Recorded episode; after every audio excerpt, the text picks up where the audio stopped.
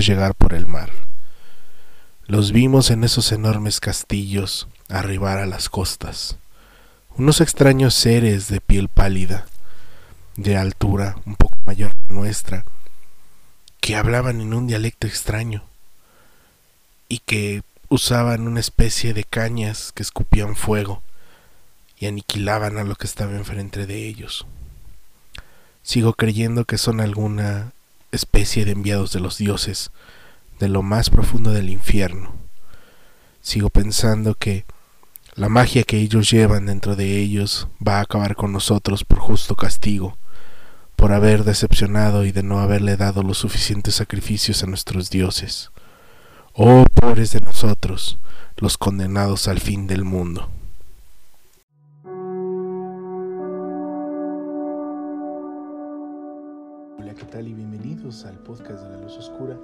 Un espacio para el conocimiento, el mito, la leyenda, la magia, la ciencia ficción y todos aquellos temas que entren dentro de nuestro interés.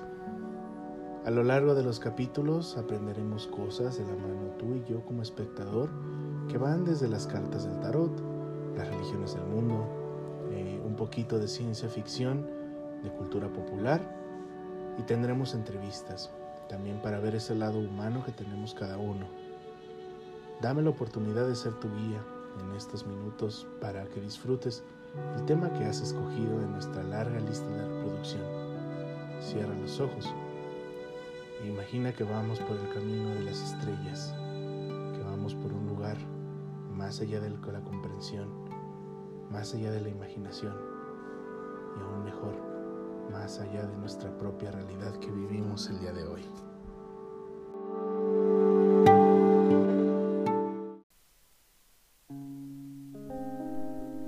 ¿Aló? Hola, ¿qué tal amigos? Buenos días, buenas tardes, buenas noches y bienvenidos a su programa La Luz Oscura, que llega gracias a ustedes a través del canal de internet de su preferencia y a sus aplicaciones de podcast de confianza. El día de hoy, este, no los voy a agobiar con mis anuncios matinales, ¿verdad? Porque no hay muchas cosas que, que avisar. Solo que la próxima fecha de tiradas es a partir del sábado 30 hasta el domingo 31. Voy a empezar a recibir las, las preguntas un poquito más temprano el sábado. Las voy a empezar a recibir desde las 3 de la tarde. Y las preguntas se cierran el domingo a las 5 de la tarde. O sea que tienen hasta las 5 para mandar sus preguntas. Si ustedes checan en la en Instagram que ya no está la ya no está abierta la opción como para hacer preguntas, no hay problema. Si mandan un mensaje directo antes de las 5 voy a estar resolviendo sus preguntas. Ya conocen las reglas, entonces pues no necesito repetírselas.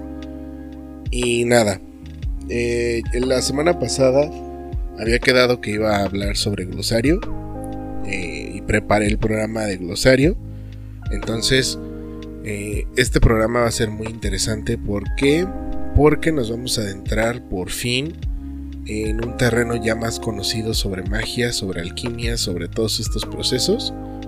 Y todo lo que conllevó también, ¿por qué no decirlo? La, disolución un poco del cisma religioso que había en Occidente hasta el siglo XIII o XII. Y vamos a hablar sobre ello.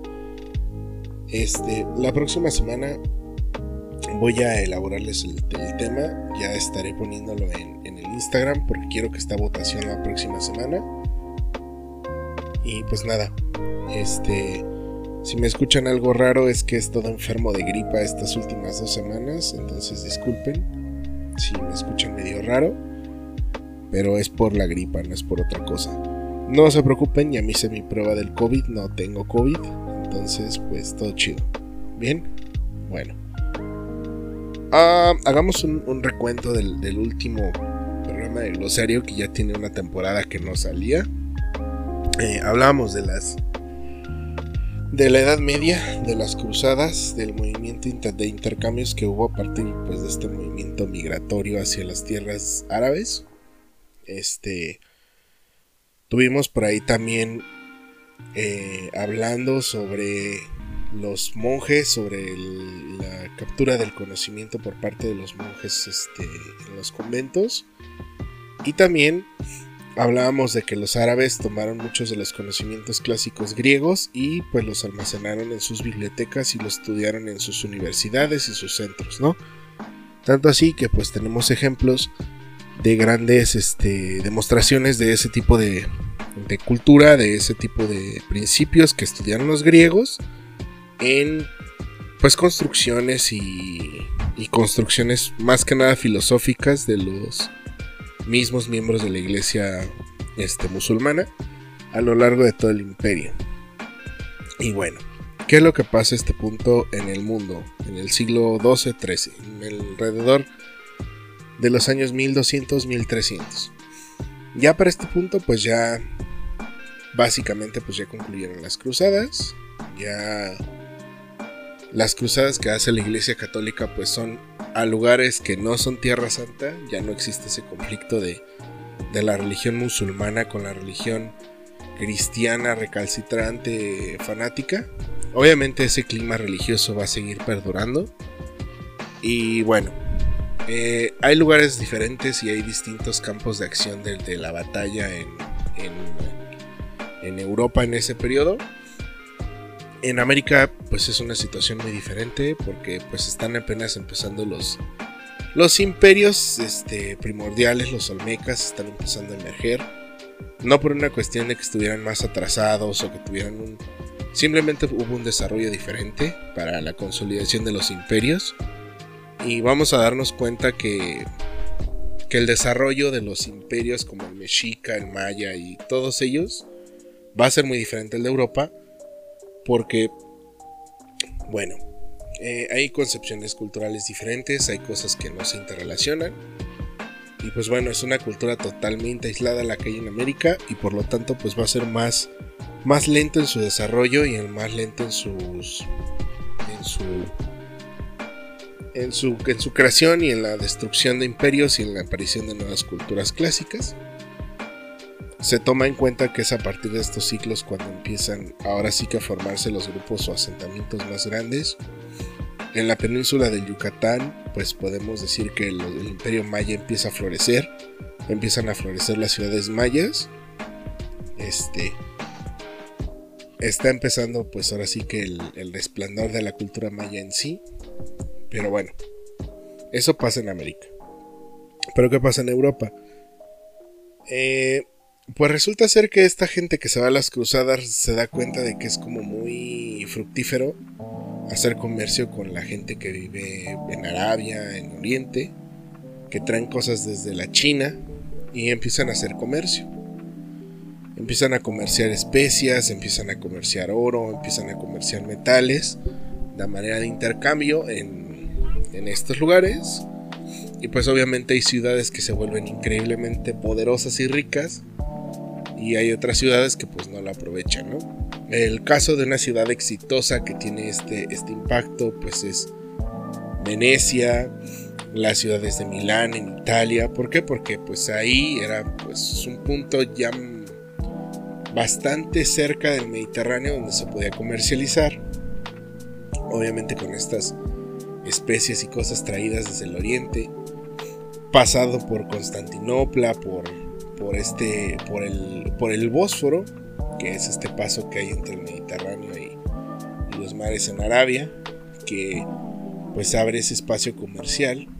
Y bueno, eh, por una parte está esa parte como del comercio y el intercambio, que es como bien interesante esa época porque también, o sea, el, el comercio no solo abre paso a, al intercambio de productos, sino también al intercambio de conocimientos. Y pues muchos occidentales, italianos, genoveses, empiezan a recibir, milaneses, empiezan a recibir pues toda esta, esta información de lo que era la cultura clásica griega, de lo que eran las costumbres clásicas griegas, de esta información de los dioses y todo esto. Y después de recibirlo, pues empiezan a implementarlo en sus ciudades para perfeccionar pues sus arquitecturas, su... en fin. ¿Qué pasa? Que por una parte está pasando eso y por otro lado hay guerras en, en otros lugares Como por ejemplo en el norte de Europa están las cruzadas este, vikingas, que lo que hacen las, las, cruzadas vikingas o las cruzadas teutónicas son aniquilar a los herejes precisamente del norte de Europa, de esta, de esta tradición vikinga que pues desaparece en su mayoría por esta invasión católica que hay de estos cruzados que van hacia el norte de Europa. Y por otro lado también hay una guerra bastante interesante que se empieza a desatar. Ya obviamente existía desde hace mucho tiempo, desde la época de Carlomagno, pero se empieza a desatar porque empiezan a haber un marco de posibilidad real los, los reyes de los reinos en España que empiezan a exiliar a los musulmanes que vivían en, la península ibérica. A grandes rasgos lo que pasó fue lo siguiente. En el siglo III o IV, los musulmanes llegan a Hispania, la toman, toman una parte y pues dejan relegados a los reinos cristianos pues al norte, ¿no? Y pues obviamente Carlomagno en este ánimo de, bueno, no Carlomagno, sino Carlos Martel en este ánimo de pues, unir a la cristiandad y que los musulmanes no entren en Europa, los detiene ahí y crea un trato con ellos de que no pueden avanzar y que debe de haber una coexistencia pacífica entre musulmanes y cristianos. Bueno, pues esto se va al traste cuando los reinos españoles empiezan a tomar esas posesiones en, en Hispania, en España. Y de repente, los dos grandes reinos de España, que son Castilla y Aragón se unen bajo una sola casa real y pues logran exiliar a los últimos árabes de España. En este caso, ustedes, si son mexicanos o latinoamericanos, van a conocer el nombre de estos dos reyes, que son Isabel y Fernando. Los reyes católicos logran exiliar a los musulmanes. Y bueno, es un, se crea el reino de España, que para ganar poder y prestigio en aquella época pues tenías que ganar oro, tener esa reputación de casa real y pues era lo que por desgracia a estos reyes pues les faltaba un poco porque pues eran como los recién llegados a la, moda de, los reinos en Europa. Y bueno este eso va a dar paso a que explorador genovés vaya a su a su corte y pues nada, diga, oigan, este, miren, yo tengo este proyecto de que, bueno, tengo que narrarles también algo, otras cosas contextuales que pasan en la época.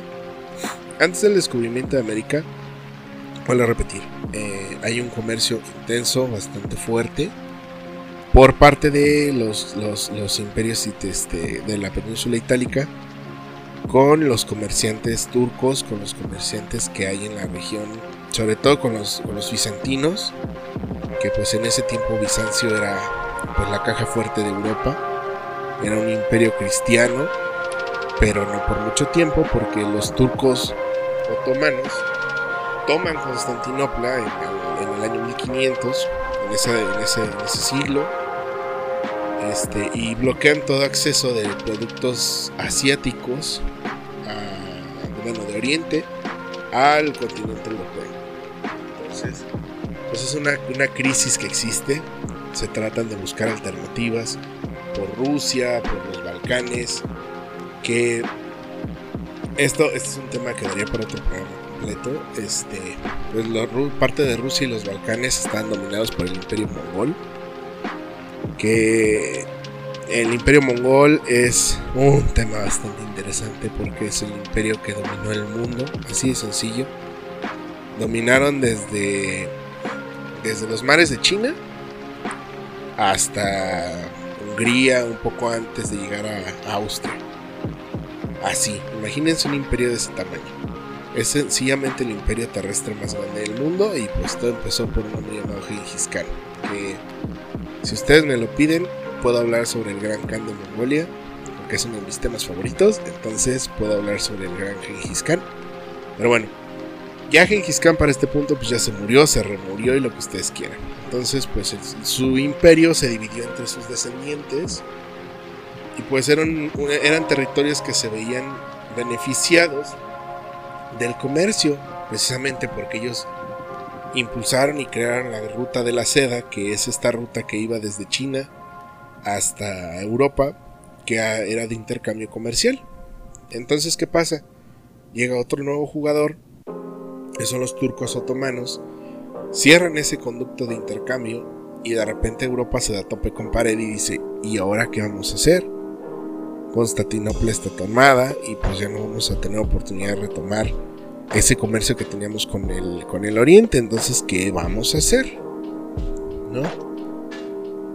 Se tenían estas opciones terrestres, pero eran muy tardadas y eran muy costosas, aparte de que pues había bandidos y podían robar. Entonces, pues era como una opción inviable, ¿no? Eh, pero es curioso cómo, cómo a partir de este momento, digo, no por nada los teóricos sociales empiezan a marcar este momento de la caída de Constantinopla como un momento importante para el auge del capitalismo.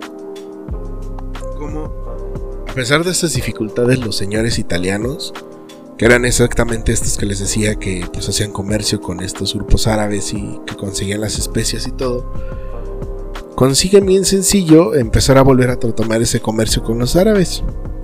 Y bueno, ¿qué es lo que pasa en ese contexto? Que los señores italianos empiezan a tener un mayor poder adquisitivo y control, lo cual les da pues para empezar a empezar a dejar de preocuparse por la sobrevivencia de sus ciudades y pensar pues en su goce personal. Entonces, eh, lo empiezan a contratar artistas. Empiezan a contratar a gente que haga pintura, que haga escultura en sus mansiones, en su o, o patrocinan a gente que haga arte para beneficio de una ciudad. Entonces, ¿recuerdan que les había dicho que llegaba un intercambio bastante importante de influencias y todo eso? Bueno, en ese caldo de cultivo del intercambio cultural, del intercambio de, bienes y servicios, empieza a surgir un, caldo de cultivo bien padre que el día de hoy en la historia lo conocemos como el Renacimiento. ¿Qué pasa en este Renacimiento? Básicamente lo que pasa es que estos señores italianos empiezan a tomar ideas del mundo clásico porque se les hace algo muy exótico pensar que hace mil años o hace dos mil años, no dos mil años, sino mil años atrás, mil quinientos, mil ochocientos años antes, había unos vatos que creían que la ley, la razón, la lógica, este, empezaron a, investigar sobre los dioses griegos, que eran una cosa bien impresionante, sobre los dioses de la antigua Roma, de ese esplendor de, de, de Roma como el imperio que fue, con sus características, con su extensión, con, todo eso que lleva el imperio. Eh, lo empiezan a adoptar de nuevo. Y estos artistas, que pues generalmente los artistas son los primeros en, imbuirse en, las nuevas ideas, en los nuevos movimientos, y son gente que va a la vanguardia, eh, empiezan a estudiar estos, estos temas clásicos, ¿no? La mitología griega, los, los temas filosóficos, los tratados sobre ciencias y empiezan este movimiento conocido como renacentismo, donde se toma mucha influencia de pues ese periodo anterior al, cristianismo, a la aparición del imperio, de los imperios y así. ¿Cómo, cómo lo hacen? Pues por medio de la escultura, por medio de, la pintura, por medio de las expresiones. El, el mundo se renueva o la idea se renueva de, de, lo que se tenía pensado en el medievo, tan solo en, la escultura, si nos ponemos a pensar, pues la escultura en el medievo o, o, la pintura era como muy solo representar a la persona, era muy simplona. No hay una evolución. Porque lo que importa no es el hombre, sino el mundo extraterrenal. Y acá no, acá lo que quieren hacer es representar al hombre como pues lo que es, ¿no? Es belleza, es plenitud, es, es, éxtasis. Y ese cambio de mentalidad provoca pues las grandes obras que vemos hoy en los museos, que vemos hoy como el, magnífico arte que tenemos en, en las plazas en Italia, que tenemos esas demostraciones tan bellas como el David de Miguel Ángel, que tenemos como las pinturas de Leonardo da Vinci, que fue un, representante digno de, de ese pensamiento renacentista que buscaba la innovación y el ensalzamiento del, ser humano y del renacer. Por eso se le llama renacimiento, porque es volver al nacimiento de la cultura humana. Por eso toma estas culturas clásicas como las insignias de este periodo. Entonces, vuelvo al punto, da, este, da Vinci es un buen ejemplo porque pues el vato era escultor, pintor, inventor, ingeniero, era un montón de cosas. Y siempre se vio auspiciado por las familias ricas de, de Italia para llegar a cabo sus proyectos. Y pues bueno, el resultado es que pues tenemos un montón de cosas que Da Vinci dejó que son legado y que pues han dejado huella en, pues, la historia de la humanidad. ¿no? Así de sencillo. Esta, esto de retomar el mundo clásico y de interesarse de nuevo por, por conocer, por el saber, por el intercambio de las ideas, qué bonito es porque empieza esa, esa pequeña semilla que se pone ahí en esa parte italiana. va a influir mucho en Europa para otras cosas más fuertes que vienen todavía. Y a lo que nosotros nos compete, que es pues la magia y esas cosas. O sea, sabiendo que es Italia, imagínense nada más. Tenían al, al Papa en Roma. Y pues bueno, esa parte era muy fuerte. Pero pues como que a los nobles en el norte de Italia le dijeron, pues sabes qué, pues tal vez sería bueno entender esta otra parte y empezó como un descubrimiento. Vuelvo al punto del mundo clásico, de esos conocimientos que había y, y vuelven muchas cosas del mundo de la magia, del mundo del pensamiento, del mundo del rito. Se traen cosas de otros, de otros lugares como China, como Arabia, como la misma Mongolia y, empieza a haber como una un intento por parte de los de los de la gente en Europa de, de tratar de unir esas partes que estaban como desencajadas para crear esa configuración nueva del hombre y bueno en ese inter pues aparece un personaje interesantísimo para mí que he estudiado un poco que es a, Hermes Trimefisto este Hermes Trimefisto es una figura que, que es un poco mito, que es un poco leyenda, que habla de que era un, era un, era un sabio, tan sabio que era legislador, papa y rey. Así. Y no solo eso, sino que el vato dejó dos libros que um, si ustedes pueden conseguir, los pueden conseguir fácilmente de Hermes Trimefisto, que son el libro de la tablilla esmeralda. Y. Ahora, es que tengo que buscar el librito. El corpus hermético. Y pues son ya tratados formales que hablan sobre magia.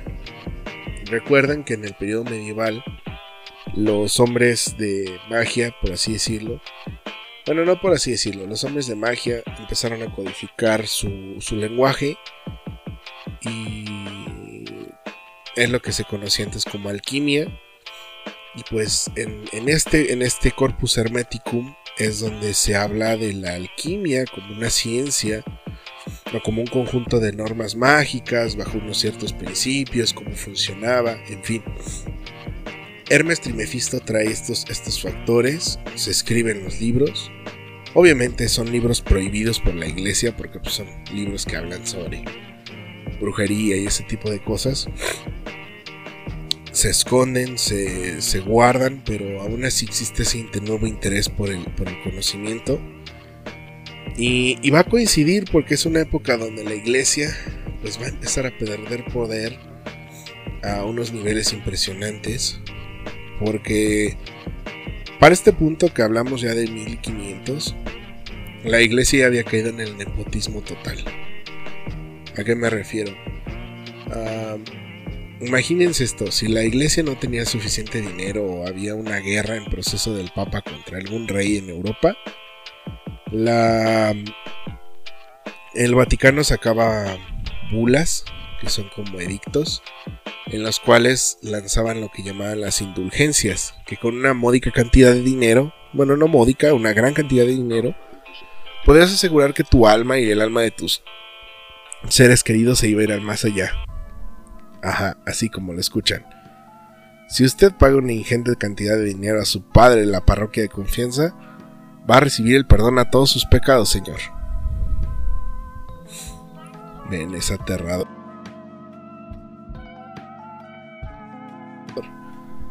Si no era un instrumento más de la Iglesia Católica. Entonces, pues este eco de estas, de, estos, de estas cosas que estaba haciendo la Iglesia, pues llegaron a ese pensamiento y se fusionaron con ese nuevo pensamiento occidental.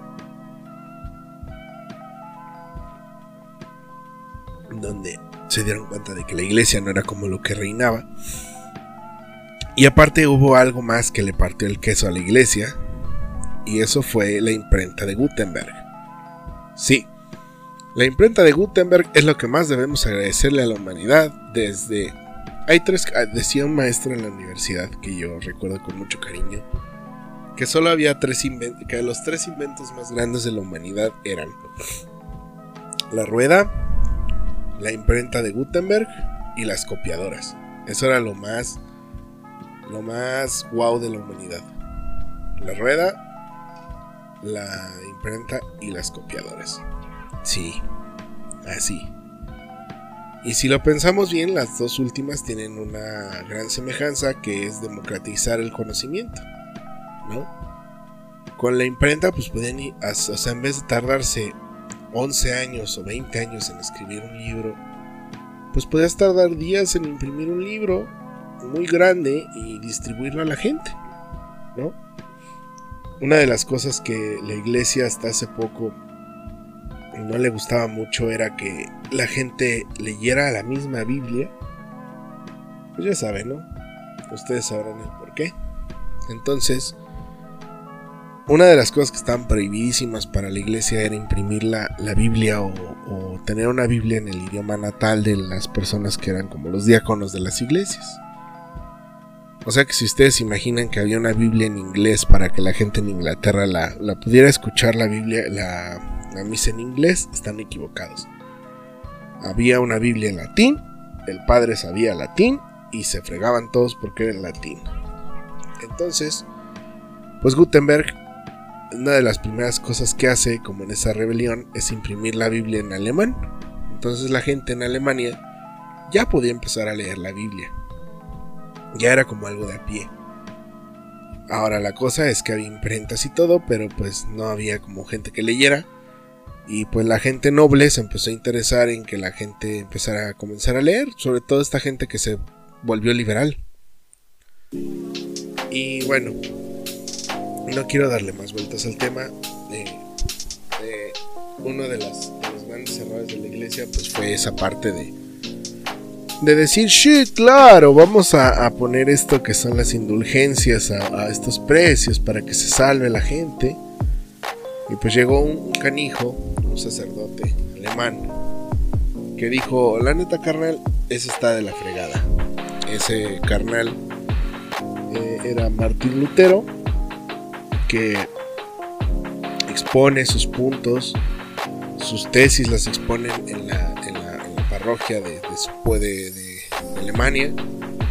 Y pues básicamente se pelea con la iglesia diciendo que pues no, o sea que la iglesia está corrupta porque lo que rige al hombre debería de ser pues el amor a Dios, el entender a Dios, el leer la Biblia, como una comprensión más personal del, del culto y no lo que dijera la iglesia católica. Entonces, pues, la iglesia se le va encima, pero para esto pues toma mucha relevancia su movimiento y pues nacen los, los este movimiento luterano que crea pues una separación de muchos estados este nación con el Vaticano de una manera pacífica no reconociéndolos como un estado eclesiástico, ya no ejerciendo el poder religioso, sino delegando su poder religioso en, congregaciones locales. el ejemplo más claro que se me ocurre es Enrique VIII con la iglesia anglicana. ¿Nace de un capricho? Sí, porque Enrique VIII no se podía divorciar y a huevo se quería divorciar. Pero lo que dejó después la iglesia anglicana es bastante interesante porque pues vamos, hace una separación de todo un reino de la influencia católica que básicamente los anglicanos y la, y la gente que es católica creen en las mismas cosas. Solamente que los anglicanos creen que no tienen un papa. Su papa es el rey o la reina en turno. Y ya, la única diferencia. Y se pueden divorciar y pueden hacer ahí cosas extrañas. Son como más liberales. Y pues para la creación de la iglesia anglicana, pues se toman muchas ideas de, de la iglesia luterana empiezan a haber remanentes cristianos, empiezan a haber nuevas interpretaciones de la Biblia y empiezan a crearse nuevos cultos este, cristianos a lo largo de todo el, continente. Este, ven, esta época es como un hervidero bien, bien interesante de, cultura y de conocimiento. No solo de la magia, también hay cismas dentro de la iglesia católica y, hay una división. Pero bueno, nos desviamos de, de qué estaba pasando en España. Llega este, este genovés a decirles, oigan, tengo una propuesta para aventajar a todos los reinos de Europa, que es irnos hacia las Indias, o sea, ir hacia China y hacia esos lugares que estaban comerciando, pues sí, es por irnos por el otro lado, ¿no? Él empezó a, difundir esta hipótesis que ya estaba bastante estudiada en la época en que la tierra era redonda y dijo, pues si la Tierra es redonda y nos vamos en línea recta, vamos a encontrar China y las tierras este, asiáticas si, damos, si nos vamos en recta. Entonces, pues paguen una expedición y nos podemos ir, ¿no? Ahora, hay mucho mito y mucha leyenda sobre cómo llegó Cristóbal Colón a América. Este es bien interesante, a mí se me hace bien interesante ese tema que hubo un navegante anónimo, que lo llevaron los aliens, que le dijo la divina providencia, que bueno, eso es un asunto de otra índole que tal vez en algún programa se me ocurra contar como una historia de misterio y de terror. Pero hasta ahora lo que sabemos es que el viaje de Colón a... El viaje que hizo cambió totalmente la historia porque encontró nuevas tierras, un nuevo continente. Quieran o no, fue lo que dio inicio al mestizaje. Tenemos el capítulo de mestizaje para hablar sobre ese tema. Pueden escucharme de manera iracunda hablando sobre la gente con mollera sumida. Este les mando un saludo. Pero ese intercambio que hay a partir de ese periodo de que llega Colón a América, en específico a las islas de Haití, que él siempre pensó que había llegado a las Indias. Y bueno, esto que pasa después, pues hace que España pues, se vuelva como la hiperpotencia durante algunos unos años en, en Europa. Y pues bueno, ¿qué llega con esto? Pues que España empieza a mandar más expediciones a tierra adentro, ¿no? Y pues se descubre el continente. Eh, las tierras de, México o del centro de México fueron pues descubiertas. Llega esta parte de la conquista de Hernán Cortés al territorio mexicano. Eh, se da este mestizaje. La cultura mexica pues es este no es exterminada, sino es asimilada por la cultura española católica porque hay un sincretismo. Eso es, es muy, muy, y lo mencionaba en este mismo programa del, Día de la Raza. Perdón que me repita mucho, pero ese programa es muy interesante por algunas cosas que mencioné. Es curioso cómo hubo un sincretismo de, de cómo es la mentalidad de los ingleses y la comparación de los españoles. ¿A qué me refiero? Los ingleses cuando llegaron a, Norteamérica, exterminaron a los indios. Los consideraban ni siquiera como personas, los consideraban bestias, los consideraban cosas extrañas a ellos. ¿Y qué ocasionó eso? Pues, el exterminio de muchos pueblos indígenas nativos americanos. Y en, en Centro Sudamérica pasa algo muy diferente. Y es que los, los evangelistas, los padres que vienen con estos grupos militares, comienzan a hacer una labor de conversión con el uso de las figuras de aquel periodo. ¿A qué me refiero? Si hay un, dios como Tlaloc, que es el dios de las lluvias, el dios de la tempestad, que habla del, agua, pues le vas a cambiar por un santo que tenga algo que ver con el agua, ¿no? Entonces, en vez de celebrar la fiesta Tlaloc, poniéndote bien pedo con pulque, haces la fiesta de San Isidro Labrador, que tiene que ver con el agua, tiene que ver con las cosechas, tiene que ver con ese tipo de cosas. Si tienes una figura como Tonantzin, como, como Coatlicue, que es la madre de la madre tierra, la madre creadora, lo asimilas con la Virgen María, ¿no?